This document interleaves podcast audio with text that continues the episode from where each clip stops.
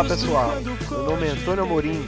Estamos aqui de volta para mais um episódio do Arithmetcast, o podcast da plataforma Arithmed. Janeiro é um mês que muita gente tira férias, muita gente viaja, deixa os estudos um pouco de lado. Mas, mudando a frase do poeta, a ciência não para. Hoje vamos falar sobre um artigo que foi publicado na conceituada revista The New England Journal of Medicine no segundo dia do ano isso mesmo, dia 2 de janeiro. Se você não leu, acompanhe com a gente. O artigo fala sobre abstinência alcoólica em etilistas portadores de fibrilação atrial. Vamos lá! A fibrilação atrial é uma doença que afeta muita gente, cerca de 33 milhões de pessoas em todo o planeta. E existem, na literatura, diversos estudos observacionais que mostram uma relação direta entre a dose dependente da ingesta de álcool com a incidência de fibrilação atrial, dilatação atrial esquerda, fibrose atrial e a recorrência da arritmia após ablação. Então, a maior ingesta de álcool pode precipitar todos esses fatores. E o que sabemos que esses efeitos adversos são relatados com o consumo de 7 a 14 doses por semana. Tem um detalhe aqui que eu vou frisar que a gente não pode esquecer. A fibrilação atrial, a gente sabe que é uma doença que tem uma causa multifatorial. Existem várias patologias ou comorbidades que podem favorecer o seu desenvolvimento. E a ingesta de álcool aumentada está associada ao desenvolvimento de fatores de riscos que podem contribuir para isso, entre eles hipertensão, obesidade, apneia do sono e a disfunção ventricular esquerda. E sabemos que modificações do estilo de vida têm demonstrado redução da carga de arritmia e da remodelação atrial reversa. Isso foi demonstrado em estudos focados em perda de peso que recomendavam o consumo de álcool de até 3 doses por semana. Apesar de ser aceita a associação do álcool com fibrilação atrial, os dados são limitados de que a redução da ingesta de álcool reduziria a arritmia, reduziria a fibrilação atrial. Por isso, então, foi desenvolvido esse estudo, para avaliar a intervenção da abstinência do álcool em consumidores regulares. Qual foi a metodologia do estudo?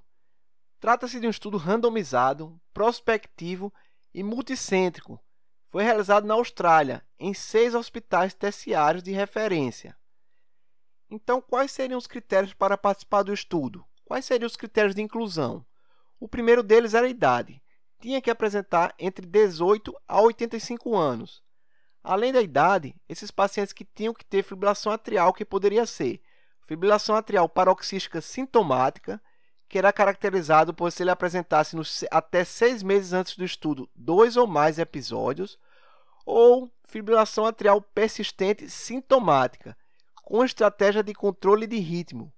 E além disso, esses pacientes tinham que ter um consumo regular de álcool, o que era isso? Caracterizado com 10 ou mais drinks de álcool padrão de 120 gramas por semana. Quais eram os pacientes que eram excluídos da seleção? Quais eram então os critérios de exclusão? Primeiro deles, se o paciente apresentasse um quadro de dependência alcoólica, ele não poderia participar do estudo. Se tivesse uma disfunção severa do ventrículo esquerdo, isso era caracterizado com fração de ejeção menor que 35. Esses pacientes também estavam fora doença clinicamente significativa não cardíaca ou coexistência de distúrbio psiquiátrico. Para auxiliar os pacientes randomizados, foi distribuído um guia, um guia ilustrativo mostrando as medidas das doses padrão de álcool de cada bebida. Além disso, esses pacientes recebiam um diário, que era para fazer as anotações semanais da ingesta de álcool. Esse diário poderia ser escrito ou era um diário eletrônico algumas observações importantes. Então, no momento da randomização, todos estavam em ritmo sinusal, com ou sem terapia antiarrítmica, sem ablação planejada e sob os cuidados de seus médicos assistentes, sendo aconselhada não modificar a terapêutica de um período do estudo. O grupo da abstinência, os pacientes foram orientados a abster-se completamente do álcool no período de seis meses, eles foram avisados que poderiam ser submetidos a um teste de urina para avaliar a presença do metabólito do álcool aleatoriamente. No grupo controle, pacientes eram orientados a consumir sua quantidade normal de álcool. Não era para, no caso, aumentar a ingesta.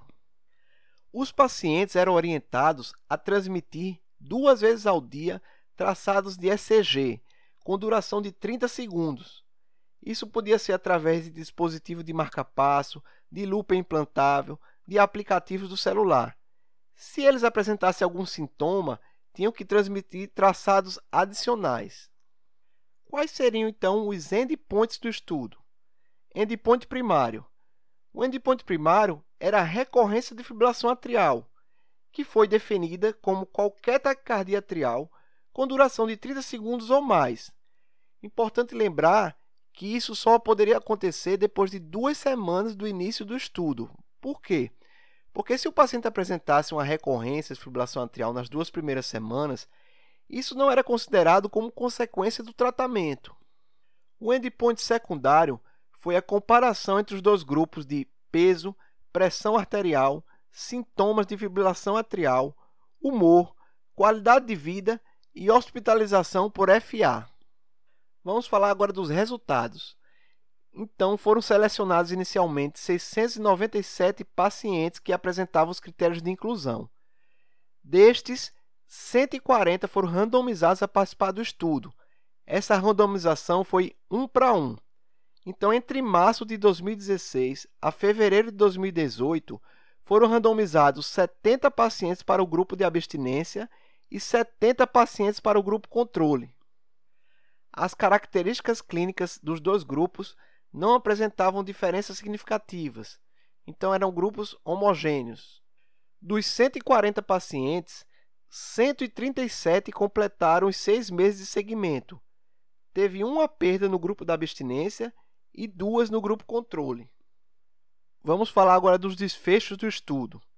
Então, com relação ao endpoint primário, a recorrência de fibrilação atrial foi 53% no grupo da abstinência, contra 73% no grupo controle, com significância estatística.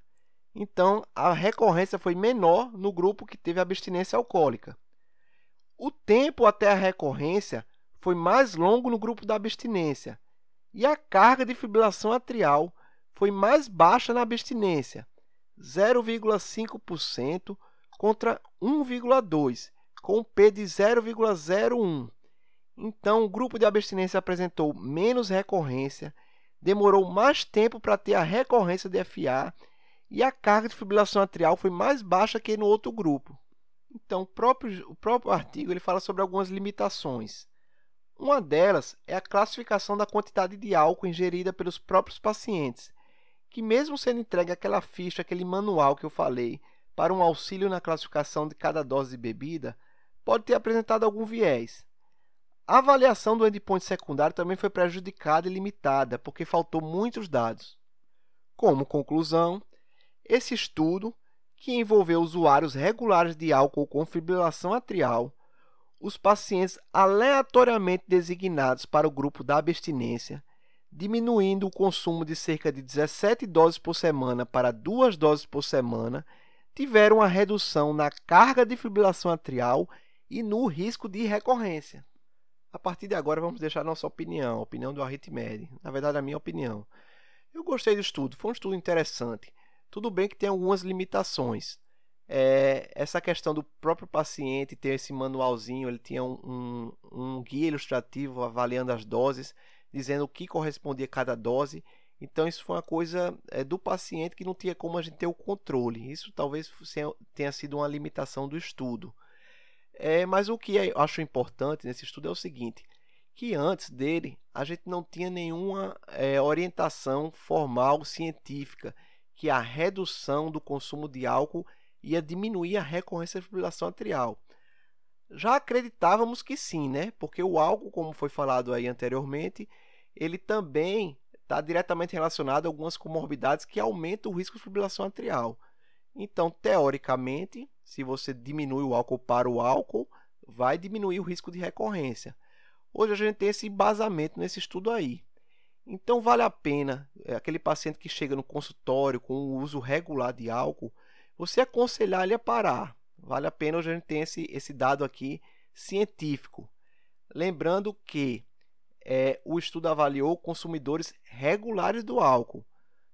Então, aquele paciente que toma uma taça de vinho a cada 15 dias, esse paciente você vai aconselhar ele a parar de vez? A gente não tem essa resposta, né? O estudo foi com consumidores regulares de álcool. Nesses consumidores regulares, a abstinência dele, sim, diminuiu a recorrência. Lembrando que a abstinência colocou duas doses por semana, não foi a abstinência total do estudo. Inicialmente era, foi o que foi proposto, mas na prática ficou duas doses de drinks por semana, de acordo com o guia ilustrativo. Então era isso que a gente tinha para falar hoje. Espero que tenham gostado. Lembrando que o Arritmed está presente também no Instagram, no Twitter, no Facebook e temos também o nosso site. Não deixe de nos seguir para não perder nenhum conteúdo. A música da abertura do podcast se chama Quando as Coisas Mudam de Lugar, da banda Demodé, e a gente tem autorização para poder exibi-la. Fique agora com mais um trecho da música e até a próxima.